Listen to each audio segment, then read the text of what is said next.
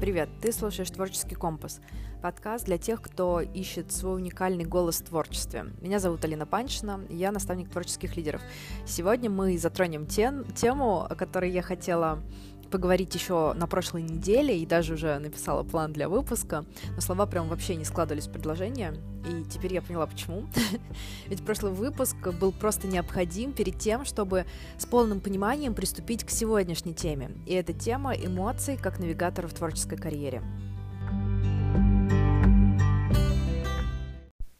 В прошлый раз я затронула тему эмоционального интеллекта, да, ну, основу э, типа умения понимать, что ты чувствуешь, там, проживать эмоцию, выбирать наилучший следующий шаг, а не просто реагировать на стимул, да. И э, по сути, это как раз первый шаг э, ухода от эмоций как чего-то механически толкающего нас на реакцию, да, и мы вроде как э, не имеем выбора здесь, да, то есть у меня эмоция какая-то э, внутри э, как бы произошла, да, мозг выделил там какой-то определенный гормон мне в, в тело, и поэтому я среагировала, и вроде как я тут не властна. И как раз эмоциональный интеллект помогает найти вот эту точку, в которой ты делаешь выбор, да, вместо того, чтобы э, реагировать, как э, это делают, например, животные, мы имеем возможность совершить выбор после того, как у нас, значит, гормоны выделились, и у нас всегда есть момент. И вот эмоциональный интеллект — это развитие того, чтобы уметь этот момент поймать и использовать его себе и другим во благо. Вот. Ну, возможно, э, пока что э, это э, вот этот вот переход от механических эмоций, да, к такому навигатору, подсказывающему направление, звучит немножко абстрактно и непонятно. Да и вообще, как это может быть вроде полезно для нас, творцов, да?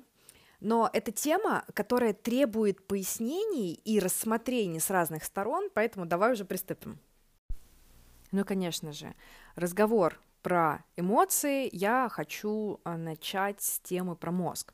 Потому что всем известно, да, каким образом появляются у нас эмоции. А именно у нас э, есть какая-то специальная штука в мозгу, которая выделяет определенные гормоны, и э, мы чувствуем страх, или мы чувствуем радость, или мы чувствуем, там, не знаю, удовольствие и так далее. Да? Поэтому э, здесь все понятно. А, и я сейчас вообще э, не э, собираюсь затрагивать эту сторону, потому что это уже много раз э, говорено, это все понятно, все известно. Я хочу обратиться к немножко другому аспекту, а именно к а, наличию, типа, у нас вот этих вот двух полушарий, да, левого и правого. И я э, не так давно э, слушала, значит, одну женщину, она нейроанатом, ее зовут доктор Джилл Болти Тейлор, и в общем, она написала несколько книг, и одна из них называется uh, Whole Brain Living. Я так поняла, что пока что на русском ее этой книги нету, но можно перевести название, ну, вроде как «Жизнь», типа «полным мозгом», да, скажем, что-то, что типа такого. Так вот, значит, эта женщина нейроанатом, и она ну, э, делится тем, что человечество преимущественно э, использует левое полушарие да, в своей жизни. И я, в общем-то, полностью с ней согласна, потому что я человек э, как бы правополушарный, и мне очень сложно. Ну, я имею в виду, что у меня больше развито правое полушарие, и это проявляется в каких-то определенных моих, там, не знаю, Э, чертах а, или э, в том, как я себя проявляю как человек, да, и вообще у меня а, очень много сложностей а, с левополушарными, да, потому что это те люди, ну, сейчас я сначала разделю, то есть э, у нас получается, что левое полушарие, оно как бы аналитическое, а правое абстрактное, да, и значит, у меня всегда были проблемы э, с, с людьми, которые э, полностью живут э, вот в такой вот очень логичной интеллектуальной парадигме. Э, и э, я как бы понимаю, что мне этого не достает, э, но тем не менее я не являюсь каким-то менее э, ценным человеком от этого, да, потому что во мне развиты э, какие-то другие крутые качества. Так вот, Короче, а, значит, возвращаюсь, получается, у нас есть два полушария. Левое, а, оно отвечает за аналитику, правое за абстракцию. Сейчас в подробностях больше немножечко расскажу. И также а, у, кажд... у мозга вообще существует, так, так скажем, думающая часть и чувствующая часть, да, и это не значит, что типа левая думающая, а правая чувствующая. Нет. Наоборот, у, значит, левого полушария есть думающая э, э, часть, да, э, ну, это понятное дело, что все очень, э, как бы сказать, э, ну, не, нельзя сказать, что типа, так, вот это там левая передняя половинка думающая, а задняя только там чувствующая, да. А там э, распределяются каким-то образом э, вот эти вот отделы, э, но это не очень важно, просто важно как бы представить такую схематическую да, картинку. Значит, получается, что у левого полушария есть э, думающая часть, э, и она отвечает за аналитику, там, математику, за речь, э, концентрацию там, на разделенности, да, то есть я могу э, видеть, что я отдельно нахожусь от э, дивана, или я э, отдельно существующее что-то от другого человека. А, и а, также это про категоричность, да, больше. То есть я а, смотрю на мир вокруг, и я разделяю его на категории. Это относится к этому, это к этому, и то есть вот левая думающая часть, она отвечает за эту как бы сферу. Левая чувствующая часть — это некий такой капризный, вредный ребенок, он не обладает э, как бы никакими Э, рассудительными э, чертами. Это, наверное, можно сказать, что э, ну, вот этот вот капризный вредный ребенок там живет, да, в левой думающей части, и твой внутренний критик. И это как раз все вот эти вот штуки, в которых мы э, думаем э, про то, что нас э, там типа кто-то хочет обидеть или э, да, и вот капризный ребенок он еще обижается, да, понятное дело. Э, это то, что нас ограничивает, это это наши внутренние страхи, это по сути как бы вот э, левая часть, она отвечает за человеческое эго э, и эго не в том смысле эгоизм, да, а эго в том смысле, в котором его использует э, весь как бы, мир под некой функцией, которая нас защищает как человека для того, чтобы мы оставались живыми, да, и эго в том смысле, что я как человек, у меня есть инстинкт самосохранения, да, и я Э, могу видеть э, в том, что происходит в ней или там в других людях опасность, э, потому что мне кажется, что это может повлиять на, ну, как бы на каком-то неосознанном, да, вот таком вот уровне, это может повлиять на мою безопасность в разных аспектах, в физическом, психологическом, в социальном, да, вот, короче, в левой чувствующей части сидит вот такой вот а, ребенок обидчивый, капризный, внутренний критик, все наши страхи, ограничения а, сидят именно там. Дальше, значит, а, идет правая часть, да, чувствующая. Напомню, что правое полушарие ответственно за какую-то абстракцию, а, и а, вот правая чувствующая часть это такой, а, это тоже ребенок, да, но он игривый, он, значит, радующийся, он не признающий каких-то правил, да, это наш внутренний какой-то, вот если говорить об архетипах, наверное, внутренний шут какой-то, да, который хочет играть, который хочет, чтобы все было просто, который направлен на то, чтобы творить э, в игре. Э, так, а, значит, это правая чувствующая часть и правая думающая часть.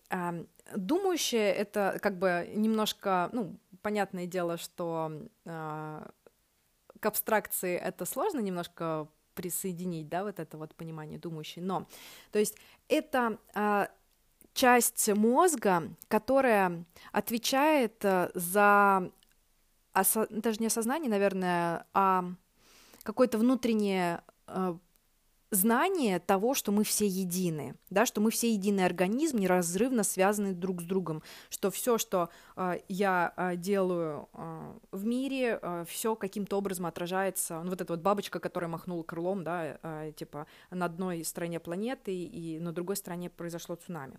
Э, вот это про э, вот эту вот историю. Вот, значит. Э, так вот, э, значит, что произошло? Почему доктор Джилл Болти Тейлор рассказывает про вот эти вот все штуки? Потому что однажды у нее случился инсульт.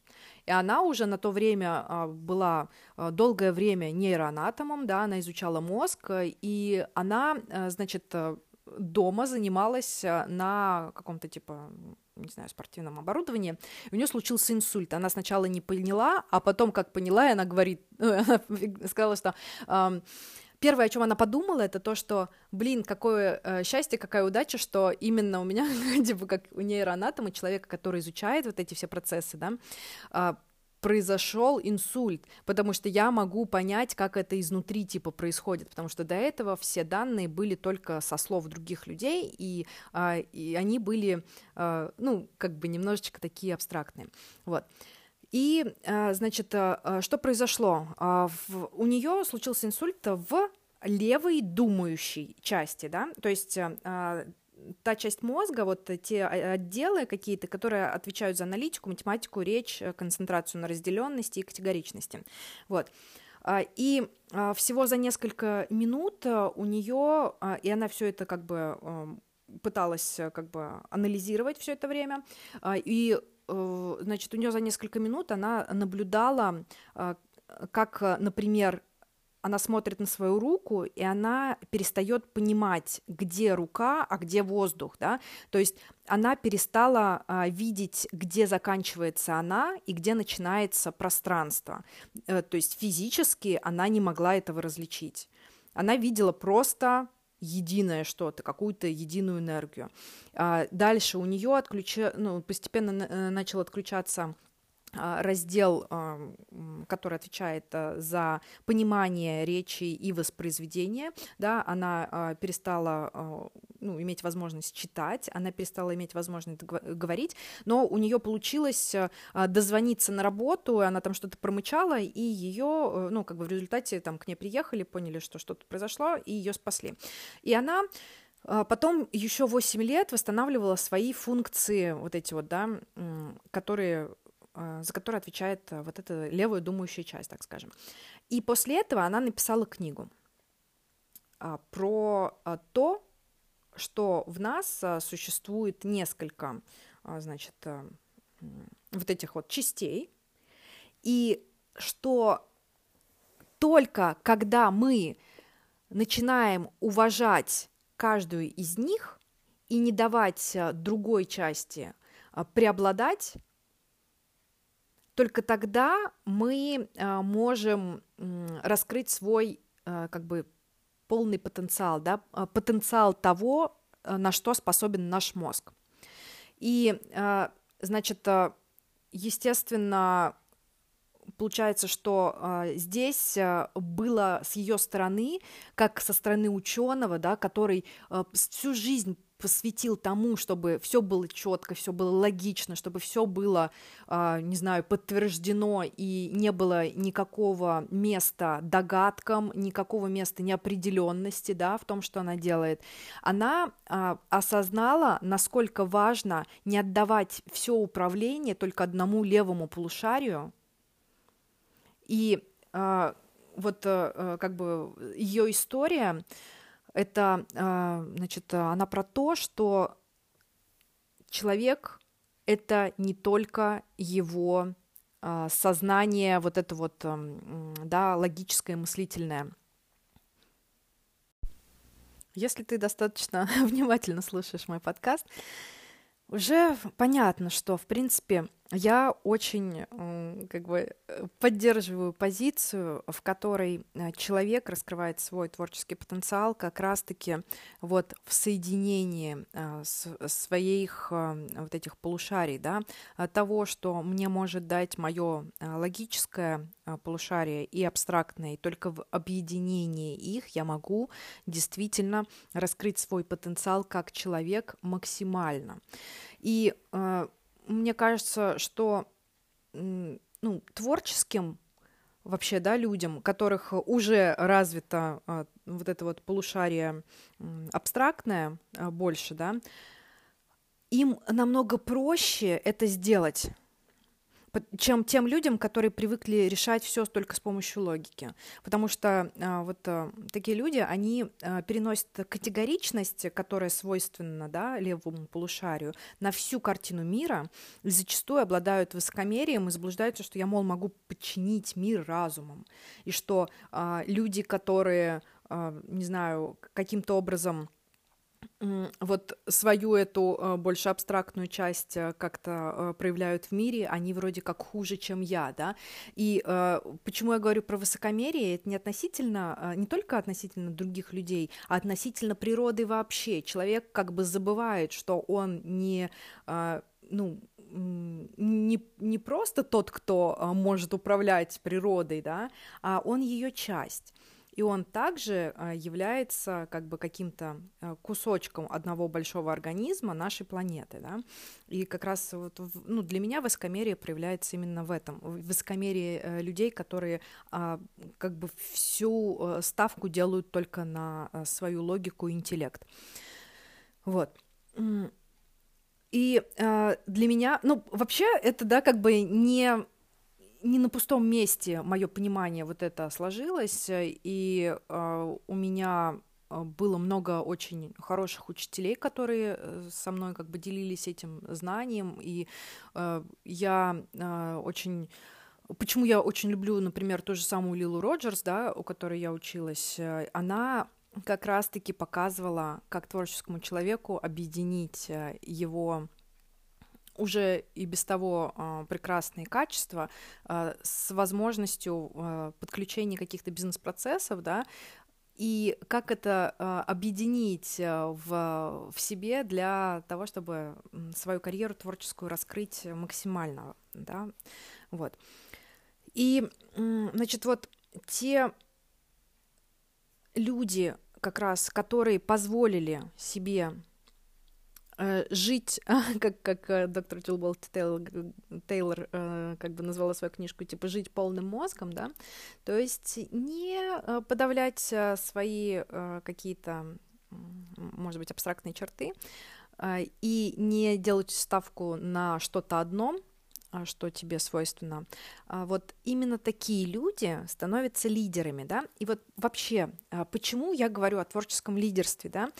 Для меня творческий лидер это это не тот человек, который, типа, знаешь, э, типа, известный, э, да, вот говорят, что, там, не знаю, лидеры творческого мира, и имея в виду под а, вот этим вот высказыванием, это то, что это какие-то популярные люди, к которым прислушиваются, да, а, это так. Но а, когда я говорю про творческого лидера, я имею в виду человека, который ведет себя, да, который для себя а, научился а, вот как бы объединять свою, а, свой потенциал, а, раскрывать его по полной, объединять свой как бы функции своего мозга и а, через а, вот это вот а, понимание себя, он ведет себя по жизни, и он влияет а, через творчество на других.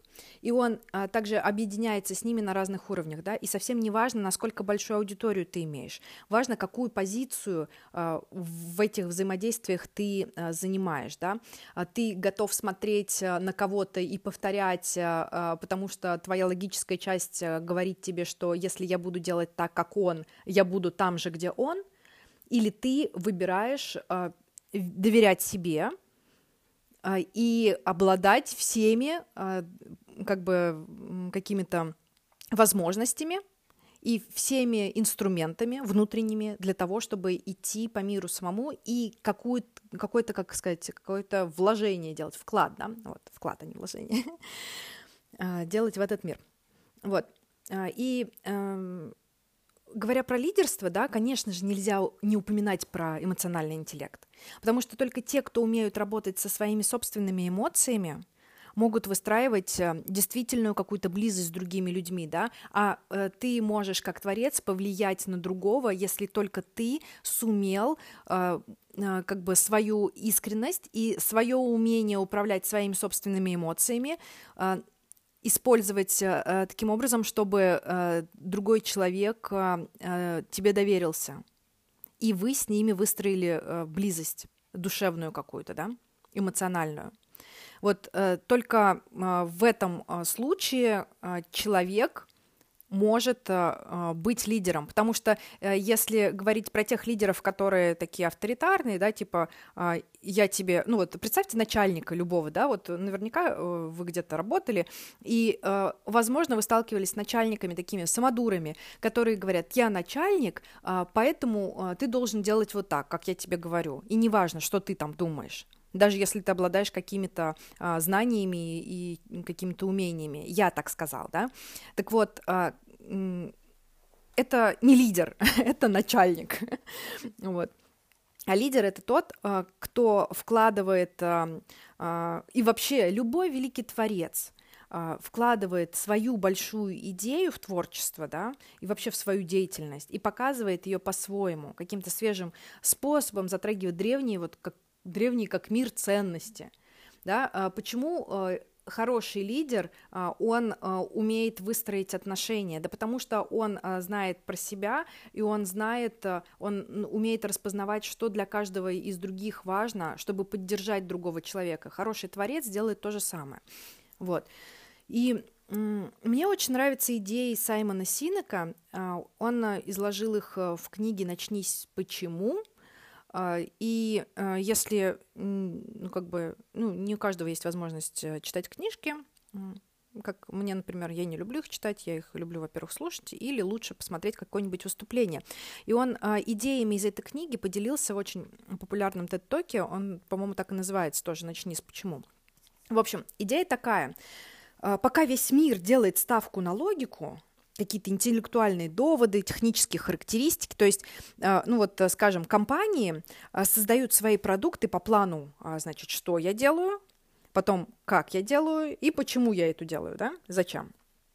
Так вот, лидеры, которые реально делают какие-то изменения в мире, они начинают свою работу с почему, а потом уже решают как, и уже в последнюю очередь что. И когда ты начинаешь а, понимать, а, что единственно важная деятельность строится именно по такому, а, как бы по такой схеме, ты, ну, ты просто офигеваешь. Как так, блин, происходит, что мир просто перевернут с ног на голову? Почему мы позволяем уму который является только компьютером, по сути, для сбора и обработки данных, руководить всем нашим существованием. Возможно, поэтому вокруг столько вообще безумия и зла, потому что люди отдают управление своей жизни маленькому тирану внутри себя, желающему забрать всю власть себе, разделить, устранить все, что не укладывается в его правила. Потому что именно так действует э, э, как бы э, вот эта вот наша логическая часть. Э, вот э, эти наши все решения, выборы, исходя из логики и убеждения, да, и мы совсем забываем, что у нас как бы есть еще один очень важный ресурс, который направляет нас не хуже очевидных логических выводов, а часто и лучше намного. Этот ресурс — наши эмоции, но мы привыкли использовать эмоции не совсем корректным образом. Вот дав слишком много власти логики, мы забрали у эмоций функцию навигатора и обесценили, какая мощная сила за ними стоит. Вместо того, чтобы продолжать все интеллектуализировать и видеть эмоции, видеть эмоции слабостью, а, мы можем вернуть им функцию, которая поможет нам реализовать свой человеческий и творческий, конечно же, потенциал полностью. И вот большинство людей, они вообще не умеют и не понимают, как э, использовать эмоции. А, и я тоже была в их числе. Э, я только в 2016 году стала обращаться к эмоциям, и э, с тех, ну, с того времени работала с этой темой, да. Но я вот сейчас вот смотрю там в кино или там в реальной жизни и вижу, как многие люди там пытаются скрывать свои эмоции от других, боясь, что это может быть использовано против них, да, типа, скажем, они как будто бы показывают свою уязвимую сторону, и э, другой человек может там надавить или манипулировать, если он увидит это, да. То есть поэтому люди э, просто э, надевают вот эту маску безразличия. Либо, э, ну, если, например, если мне кто-то сделал больно, да, и я э, делаю вид, что мне не больно, я, я не разбираюсь с проблемой, правильно? И э, если, например, еще э, взять вот историю, э, что люди часто не умеют просто обуздать свои эмоции и превращаются, не знаю, в истеричного ребенка, который не может и не хочет слышать другого порой, да. И вот мы оставляем эмоциям место только в левом полушарии, да, вот то самое, э, вот это вот чувствующая левая э, сторона. Э, для большинства из нас, из нас эмоции это вот тот самый маленький обиженный ребенок. Но почему это важно для Творца? Вот, скажем, если мне сделали больно, да, возьмем эмоцию боли, и мне э, сделали больно, и я реактивно написала песню об этой боли, там, как я ненавижу кого-то, или как я сижу и плачу, э, и там, не знаю, и страдаю в одиночестве. А, так вот, если я реактивно это сделала, да, то есть мне больно, и я решила э, как бы свою эмоцию вместо того, чтобы, например, поговорить с человеком или прожить ее полностью и понять, э, чему э, как бы меня научила эта эмоция, да, о чем она мне сказала. Если я просто э, выплескиваю свою эмоцию в творчество, в песню, скажем, я в этой песне об- обращаюсь э, вот э, к обиженному ребенку в других а обиженный ребенок в других, он не э, не слышит, он только э, чувствует одиночество, да, а, как помнишь, что левополушарная чувственность – это про разделение, про одиночество и про отчуждение. Я никого своим творчеством не объединяю, я ничего не добавляю в мир, э, чтобы устранить вот такую боль. Но если я, применив навыки эмоционального интеллекта, прожила эту боль, пропустила ее через себя – осознала, почему мне было больно, какой урок я из этого вынесла, и выбрала новое направление в соответствии с выводом э, из этого урока, да, и написала об этом песню. Это совсем другое дело. В этом есть трансформационная информация для другого. А, и вообще вот то, как я сейчас а, описала, да, там сначала типа прожила, пропустила, осознала, какой урок, типа что я сделала, какой вывод и так далее. Это же, это же как раз вот сторителлинг, да, по сути. А, и это то, что важно для человека. Э, я помню, э, мы говорили в одном из выпусков как раз, что почему истории нас привлекают. Потому что мы видим информацию для выживания в, в таких историях. Типа было вот так, произошло вот такое, и я вот такой вот вывод сделала – и для человека, для другого, который послушает эту, эмо, э, эту песню, а, и он прочувствует, э, если ему близка эта эмоция, он нашел для себя полезную информацию для выживания. Здесь как раз получается, а, это заставляет другого прожить это вместе с тобой и обрести душевное единение. Это история, когда мы эмоции пропускаем через правое полушарие. И это переход от механического давления эмоции, да, то есть вот э, то, что uh, у меня там выпустился вот этот вот uh, какой-то господи, химия вот эта вот произошла, как он называется, ну, вы поняли, выпустилась, короче, вот эта вот фигня, я испытала там эмоцию грусти или там еще какую-нибудь, и э, что-то сделала, да, там заплакала или накричала на кого-то, э, это механическое давление эмоции – вот переход от такого механического давления эмоций к использованию своей эмоции как инструмента для выбора своего движения и показывания пути другим. Вот в этом есть сила для трансформации, для объединения, для изменения, э, какого-то изменения в мире. Это что-то ценное и важное для человечества. Таким образом, мы, короче, поняли, что для создания глубокого объединяющего творчества – такого творчества, которое исцеляет мир, необходимо учиться работать со своими эмоциями и учиться понимать, что они мне говорят. И э, вот Таким образом, мы найдем самый короткий путь к сердцу другого человека, выстроим с ним доверительные отношения и э, сможем э, исцелить э, какие-то болезненные моменты нашего общества, какие-то, э, не знаю, какое-то зло человеческое. Ну, звучит очень э, как-то, не знаю, фантастически, но так и есть.